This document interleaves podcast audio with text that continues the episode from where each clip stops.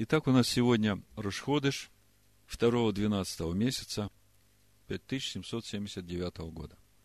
И каждый Рушходыш для нас – это время нашего обновления. И мы уже говорили о том, что каждый Рошходыш в течение года – это как мини-Рошашана. И мы знаем, что происходит в Рошашана. Все творение проходит пред лицом Всевышнего, и Всевышний выносит приговор. Но приговор – это как бы грозно звучит. Всевышний ведь любит нас, и Он просто определяет, как мы будем двигаться – и чему мы будем учиться в наступающем году и, или в наступающем месяце. Вот у нас сейчас Рошходыш 2-12 месяца. И месяц-то, в общем-то, непростой. Так вот, э, как Всевышний выносит это решение?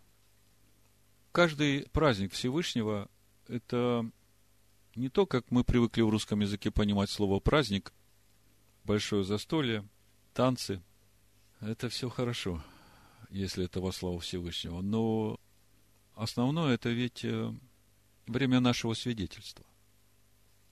И вот когда мы приходим на праздники Всевышнего, Всевышний смотрит на то свидетельство, с которым мы пришли. И он сравнивает это с тем путем, которым мы должны двигаться. И если мы идем хорошо, да, благословение и защита, охрана – продолжаем двигаться и возрастать духовно. А если мы где-то уклонились, то Всевышний уже разрабатывает э, как бы программу на этот месяц, э, как нас поправить, как нам помочь увидеть. Главное ведь нам увидеть, правда?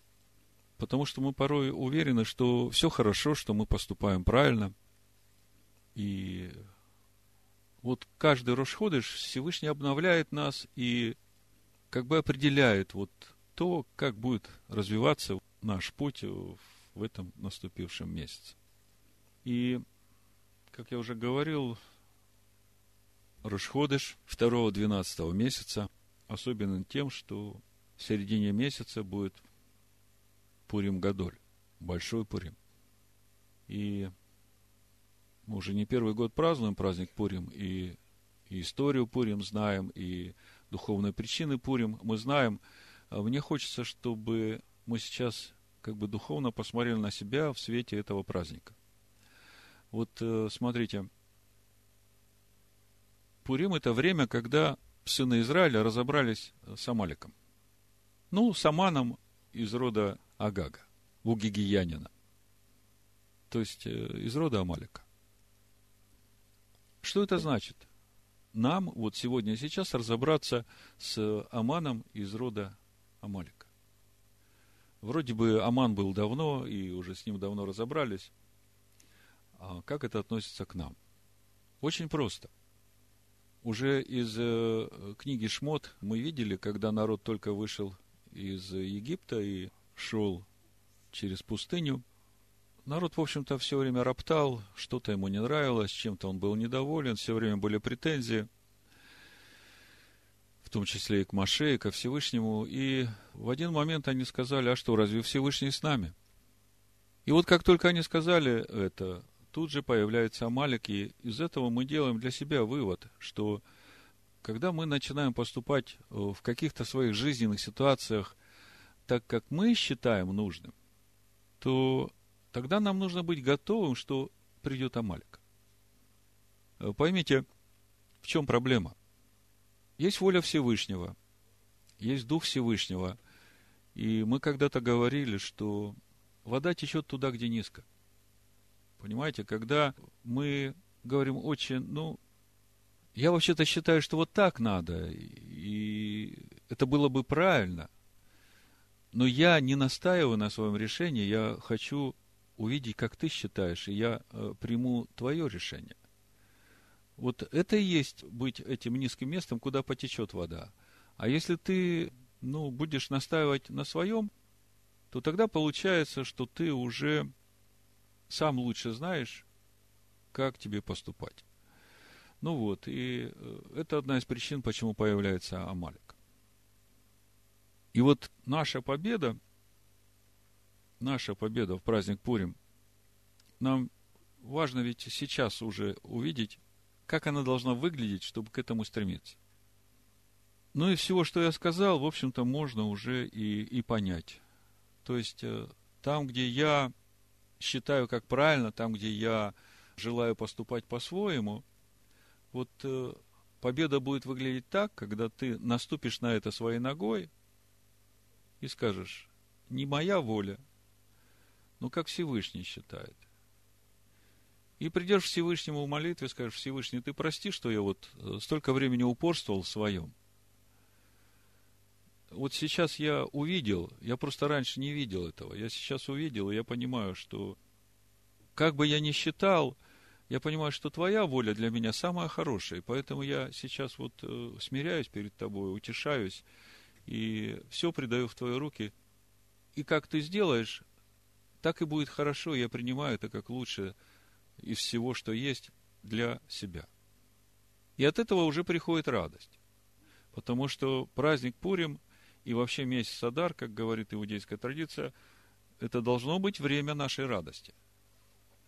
И мы понимаем, что чтобы это была радость настоящая, она должна идти внутри вот от нашего единства со Всевышним. Ну и этот месяц, он э, завершающий в году, и следующий месяц уже первый месяц, время Песах. И Всевышний говорит, что на праздники мои не приходите ко мне с пустыми руками. Помните, мы недавно говорили, что главный критерий причастности человека к обществу израильскому – это чтобы ему захотеть участвовать в Песах. Да? И что значит захотеть участвовать в Песах? Это значит выходить из какой-то тесноты. Это значит наступать на себя, опять наступать. Вы поймете, почему я подчеркиваю это слово все время сегодня наступать. Мы сейчас подойдем к названию проповеди. Наступить на себя и начинать двигаться к себе истинному, к лицу Всевышнего и становиться непорочным. Путь Авраама. Так вот, э, именно сейчас то время, когда нам надо определиться вот с этими узкими местами у нас, где нам нужно наступить на себя. И это должно быть э, вот этими нашими полшекеля, то есть мы там должны получить простор. А простор там, где Дух Всевышнего. А Дух Всевышнего там, где Слово Всевышнего, потому что Слово Всевышнего у нас это и есть обитель Духа Всевышнего. Поэтому, вот глядя на эти узкие места, мы должны увидеть тот простор, который должен у нас быть, взять его и сказать, Всевышний, вот это вот моя душа, и я хочу, чтобы в моей душе вот жило вот это слово, вот там, где сейчас оно не живет, там, где тебя нет. Так вот, в исход 23 главе, прочитаю с 14 стиха, э, насчет того, что нельзя являться к Всевышнему на празднике Регалим с пустыми руками. Книга Шмот, 23 глава, с 14 стиха. Написано, три раза в году празднуйте мне. Даже, смотрите, здесь написано в единственном числе. То есть, обращение к каждому конкретно – три раза в году празднуй мне. То есть Всевышний сейчас а, обращается конкретно ко мне, к тебе, каждому из нас. Наблюдай, опять в единственном числе, праздник опресноков. Семь дней ешь пресный хлеб, как я повелел тебе в назначенное время месяца Авива, ибо в оном ты вышел из Египта. И пусть не являются пред лицо мое с пустыми, а руками, видите, добавлено прописью – то есть, по сути, написано, и пусть не являются ко мне пустыми. Вот если посмотреть значение этого слова на иврите, рейкам. Рейкам, это по стронгу 73-87. Пусто, ни с чем, тщетно, напрасно, беспричинно, праздно. То есть, на Песах нельзя к Всевышнему явиться пустым или праздным – что это значит? Это то и значит, что если ты не определился для себя, из какой тесноты ты будешь выходить, и придешь на праздник Песах, то, по сути, ты пришел к нему с пустым. И я понимаю, что это для нас очень не полезно. Обращение к каждому из нас. Скажу название проповеди. «Наступи на змея».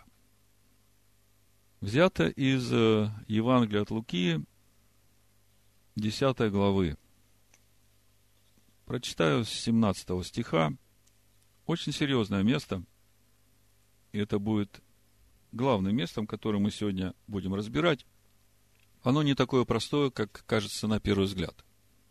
70 учеников возвратились с радостью и говорили, «Господин, и бесы повинуются нам о имени Твоем».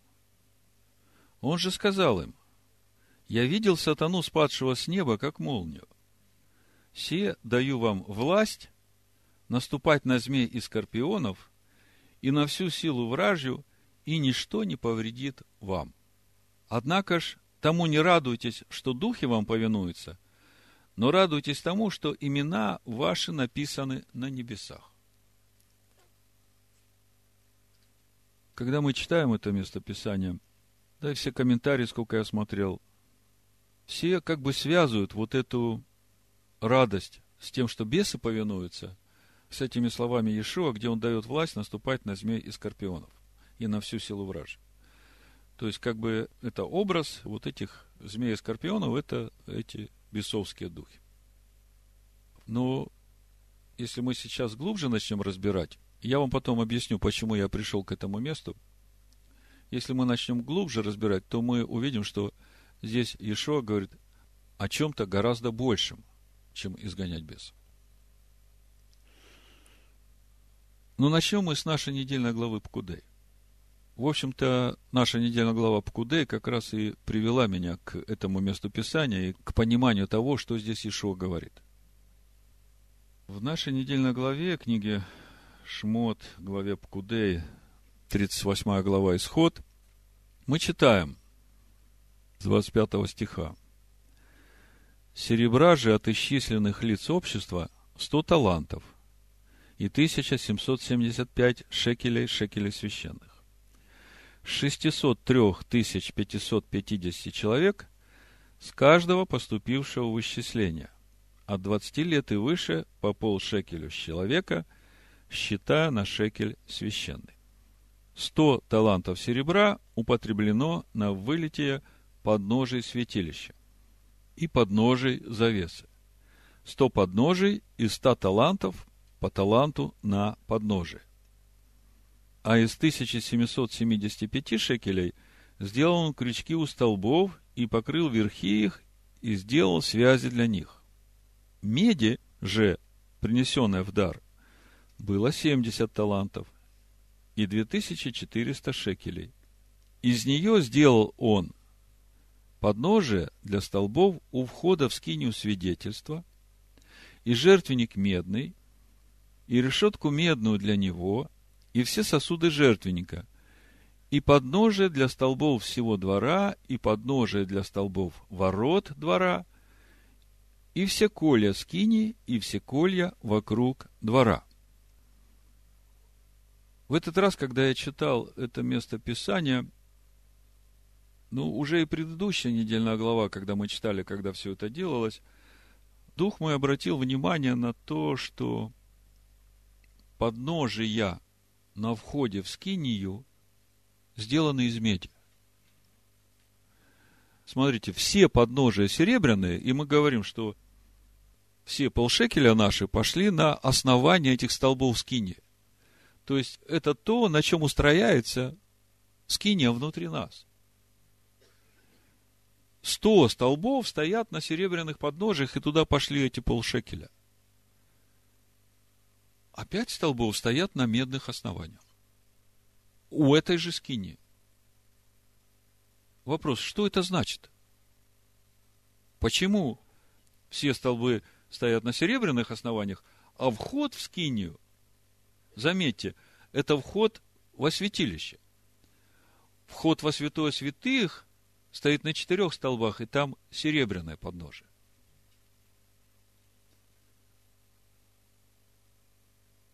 Так вот, вот эти медные основания на входе, это для нас образ. Всевышний нам что-то хочет показать. Более того, мы видим, что и сам жертвенник медный,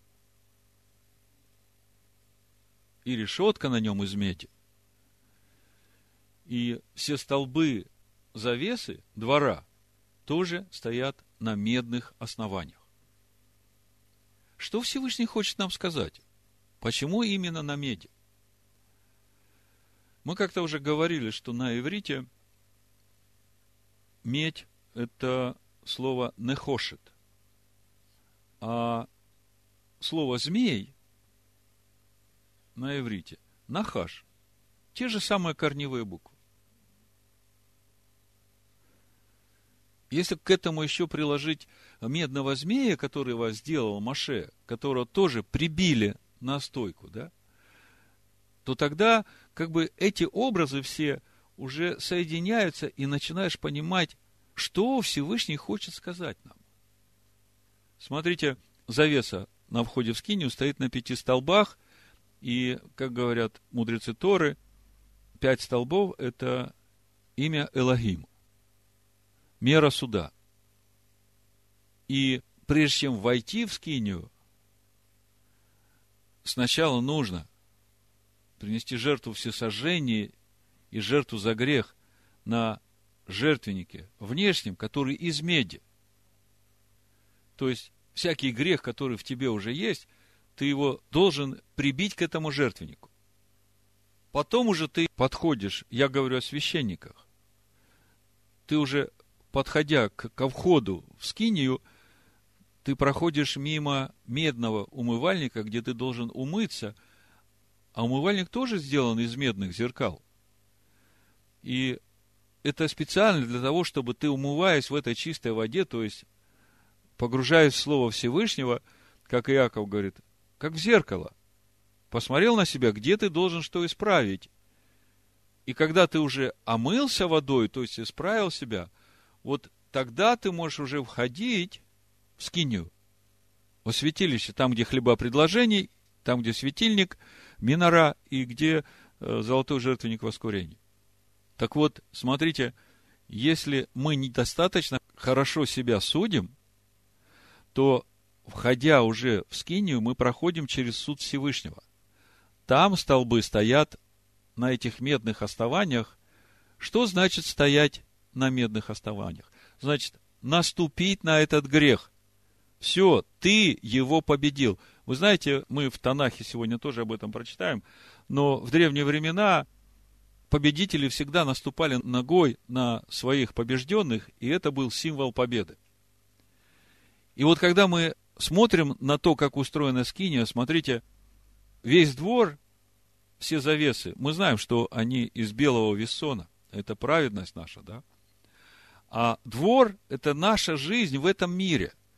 И она отделена от внешнего мира именно тем, что столбы двора стоят тоже на медных основаниях. То есть, в этот двор можно входить, только уже наступив на грех. Так вот, вернемся теперь к Евангелию от Луки, 10 главе. И вот в этом контексте давайте попробуем понять, что же Иешуа говорит своим ученикам.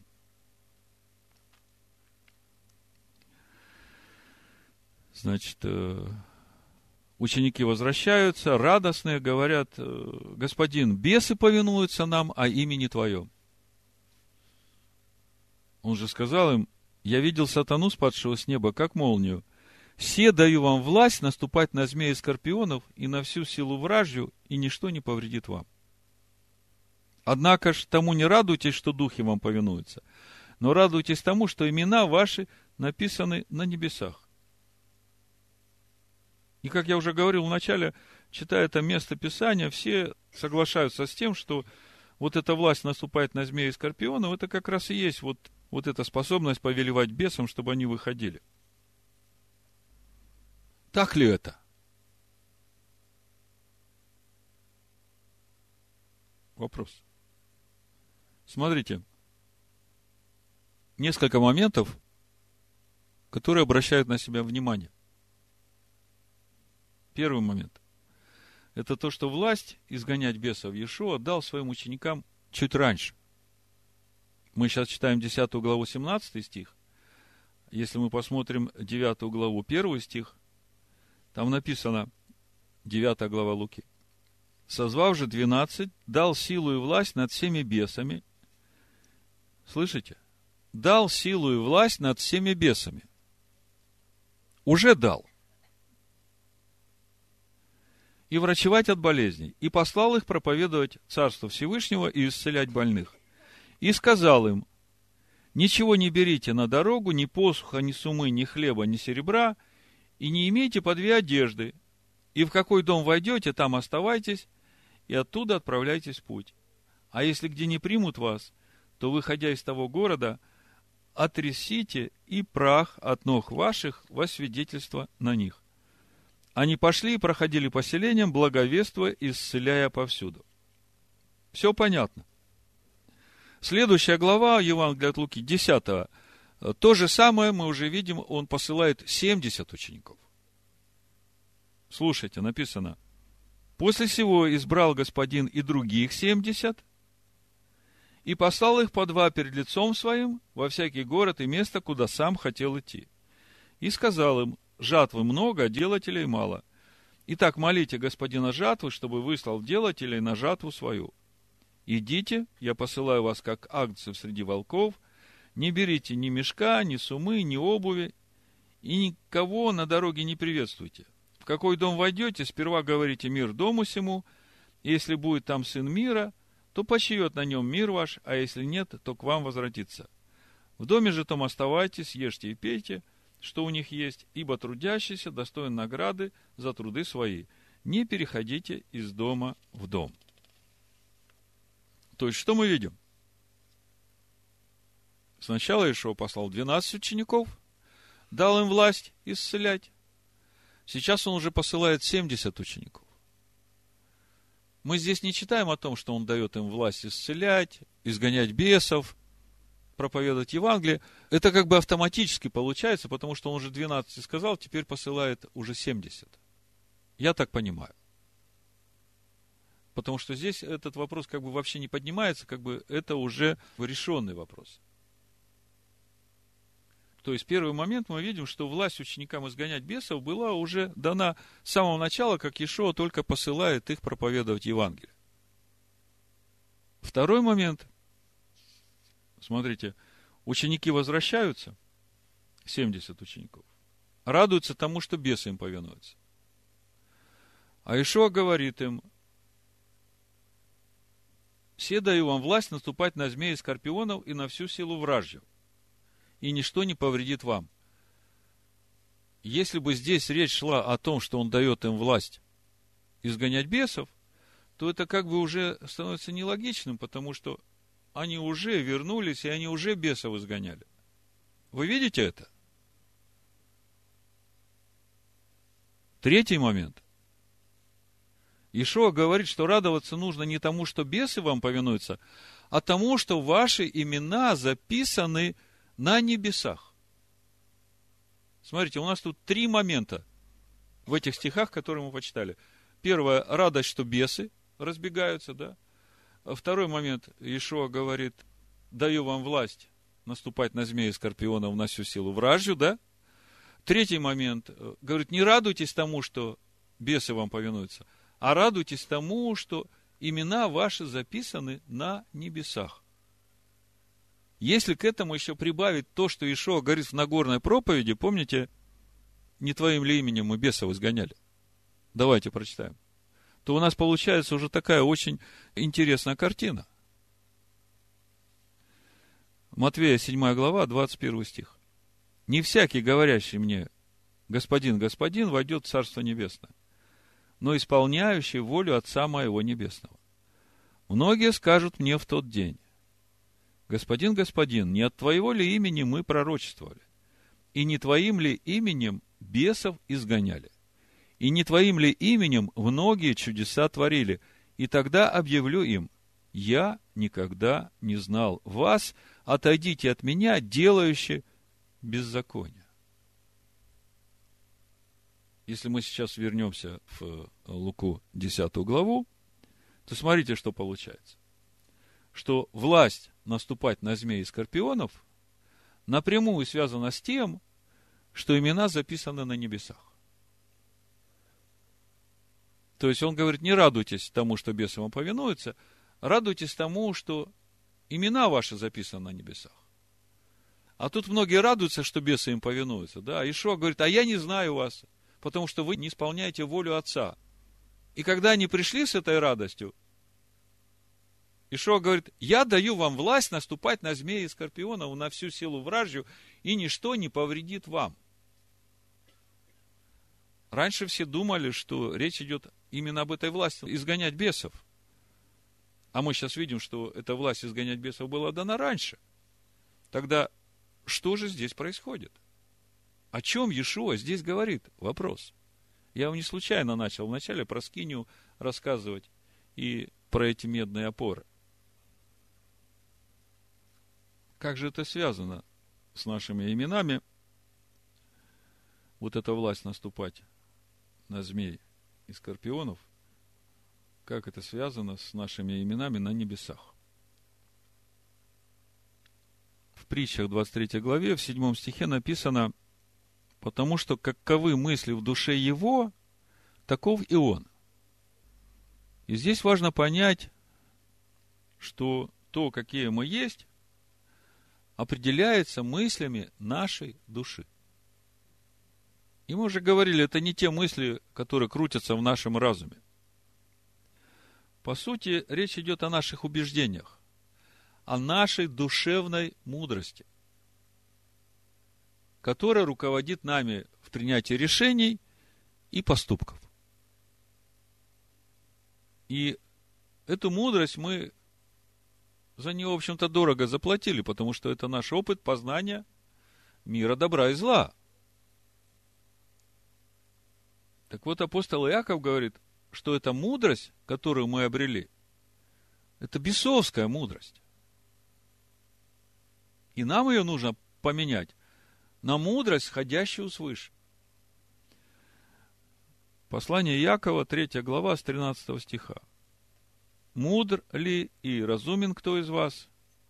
Докажи это на самом деле добрым поведением с мудрой кротостью. Добрым поведением с мудрой кротостью. Это вот как раз самая правильная позиция которую мы можем занять, туда, куда течет вода. Это и во взаимоотношениях со Всевышним, и во взаимоотношениях с ближним. Но если в вашем сердце вы имеете горькую зависть, сварливость, то не хвалитесь и не лгите на истину. Это не есть мудрость, нисходящая свыше, но земная, душевная, бесовская. Ибо где зависть и сварливость, там неустройство и все худое. Но мудрость, сходящая свыше, во-первых, чиста, потом мирна, скромна, послушлива, полна милосердия и добрых плодов, беспристрастна и нелицемерна. Как проповедь называется? Наступи на змея. Так вот, что же нам нужно сделать, чтобы дать себе место вот этой мудрости, которая сходит с небес? Ответ сам собой приходит. Надо наступить на эту свою душевную мудрость. То есть на этих змей и скорпионов, которые пытаются нас контролировать. И вот когда мы это делаем – наступив на этих змей, и даем в себе, в душе своей место мудрости, сходящей с небес, вот именно таким образом наши имена и записываются на небесах. Теперь вы видите, чем отличаются те, которые говорят, Господи, Господи, мы Твоим именем бесов изгоняли, а он говорит, а я не знаю вас. И теперь вы понимаете, почему вся скиния стоит на серебряных основаниях, а вход в скинию на медных.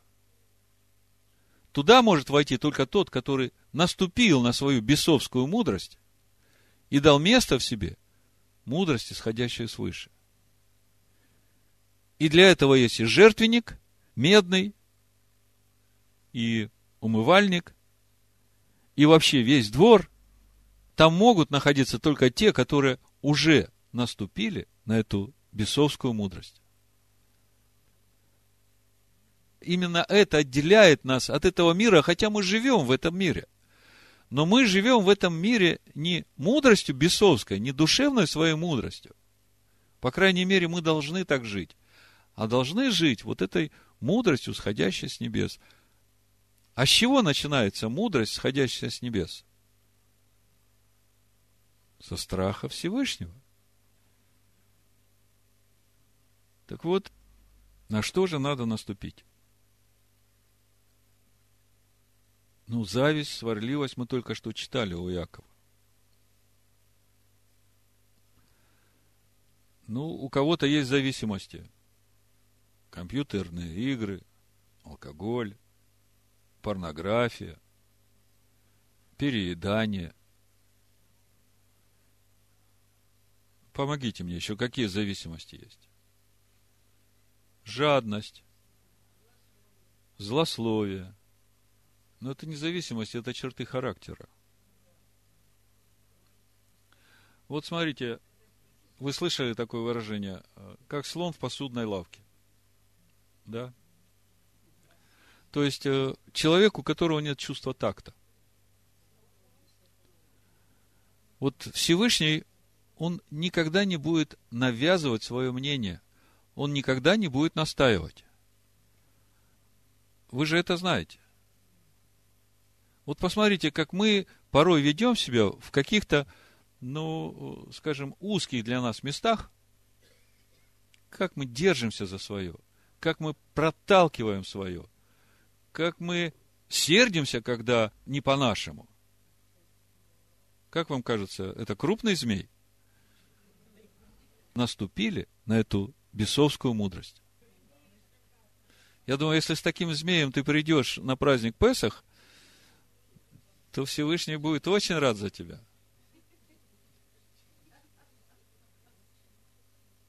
Есть еще змей, тоже э, не маленький. Вот э, мы как бы любим манипулировать другими людьми. Ну, наше эго, оно всегда хочет попользоваться всеми. Кто-то на море живет. О, ты мой лучший друг, я приеду к тебе на лето отдыхать. А кто-то в лесу живет. Ой, здорово, у тебя там грибы, ягоды. Я вот приеду к тебе, э, поживу у тебя. Ну, брат же, сестра, почему нет? А кто-то подходит, говорит, слушай, знаешь, мне Бог сказал, что вот ты вот должен вот это и вот это одеть, потому что мне Бог это сказал. А еще кто-то приходит и говорит, слушай, мне Бог сказал, что вот это вот твой будет муж. Или вот это вот твоя жена будет. Ну, в общем, мы об этом много говорили. Я просто хочу сказать, э, надо посмотреть внутрь себя и увидеть, нет ли в нас вот этого качества желания пользоваться другими людьми, продавливая свои желания, используя других людей для самого себя. Как вам змей? Еще тот, да? А есть э, такой же змей, только э, он как бы другого окраса. Человек такой мягкий и нежный, он такой податливый. Вот э, кто-то ему что-то скажет – и он, да, и, да, я буду так делать, да. И у него нет силы внутри остаться в истине и сказать, знаешь, дорогой или дорогая брат или сестра, вот я считаю, что ты здесь не прав. Потому что это не поистине. Слово говорит, вот так должно быть. То есть, вот эта человеческая слабость прогибаться под других людей. Это тоже не свобода. Как бы ходить перед людьми, пытаться выглядеть перед людьми. Почему тебе не оставаться таким, какой ты есть, зная, что Всевышний тебя любит, и Он хочет, чтобы ты был свободным, чтобы ты не зависел от мнения других людей. Чтобы ты зависел только от того, что Всевышний о тебе думает. А если ты целостный со Всевышним, так и все вокруг тебя будут о тебе хорошо думать. Помните, разведчики вернулись, и они говорят, это числа 13 глава, 34 стих. Там видели мы исполинов, сынов Инаковых, от исполинского рода, и мы были в глазах наших перед ними. Вот, видите, мы были в глазах наших перед ними, как саранча. Такими же были мы и в глазах их. Видите, то, какие мы в глазах наших, такие же мы и в глазах тех, кто вокруг нас.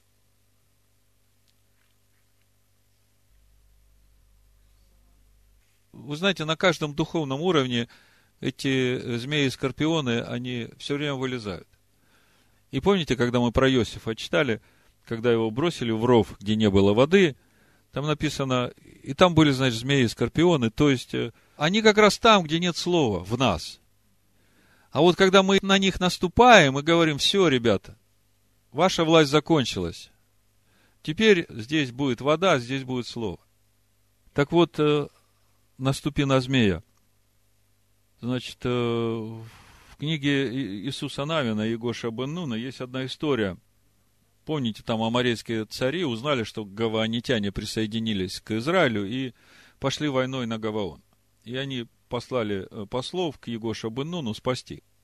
И Егоша Бен пошел спасать гаваонитян, Гаваон – и там он сказал, помните, стой солнце над Гаваоном, да, и солнце там практически два дня стояло в зените. Как читаем у Сираха, был один день, как два дня. Так вот, в 10 главе Егоша бен Нуна, в 24 стихе мы там читаем, он взял в плен этих пять царей, они там спрятались в пещере, э, их нашли, и вот э, это конец уже этой истории, когда этих аморейских царей всех разгромили, и вот э, приводят этих царей, которых нашли в пещере, к Егоша бен Егоша бен 10 глава, 24 стих. Когда вывели царей сих к Егошева, Егошев призвал всех израильтян и сказал вождям воинов, ходивших с ним, подойдите, наступите ногами вашими на вы царей сих. Наступите на вы, это на шее – они подошли и наступили ногами своими на вые их. Иешуа сказал им, не бойтесь и не ужасайтесь, будьте тверды и мужественны, ибо так поступит Адонай со всеми врагами вашими, с которыми будете воевать. Вы видите? Мощное обетование. Мы порой смотрим на эти наши душевные проблемы. И у нас как бы силы не хватает подняться против них. Описание говорит, ты наступи на выю. А Всевышний даст тебе победу. Вот тебе только надо выйти на эту войну. Это очень важно для нас сегодня. Второй, двенадцатый месяц у нас сейчас начинается. И впереди нас ждет праздник Пурим. И вы видите, как э, устроен мудро духовный календарь. Амалик приходит туда, в нас, где нет Всевышнего. И нам сейчас надо наступить на эти места в нас, где нет Всевышнего. Где мы по-своему. Мы так привыкли а мне так нравится, а я так хочу. И вот если мы определимся с этим, то это и будет наши полшекеля, которые мы принесем Всевышнему в этом году. И тогда весь этот год, который начнется через месяц, он будет очень полезным для нас. Потому что мы вступим на эту духовную ступень, на новый уровень нашего перехода из силы в силу, из славы в славу. И, конечно же, когда придет праздник Роша Шана, Всевышний проверит, как проросло в нас это слово вот именно в том месте, где мы наступили на этого змея.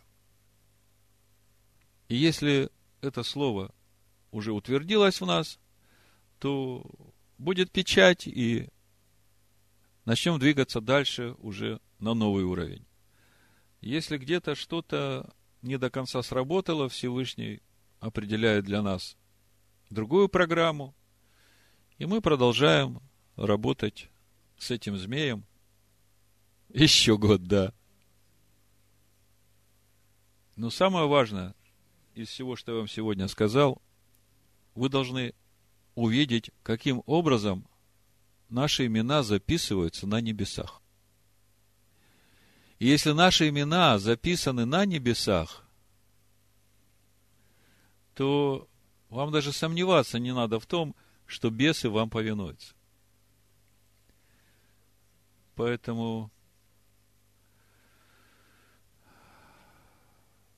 наступи на своего змея и дай место Всевышнему.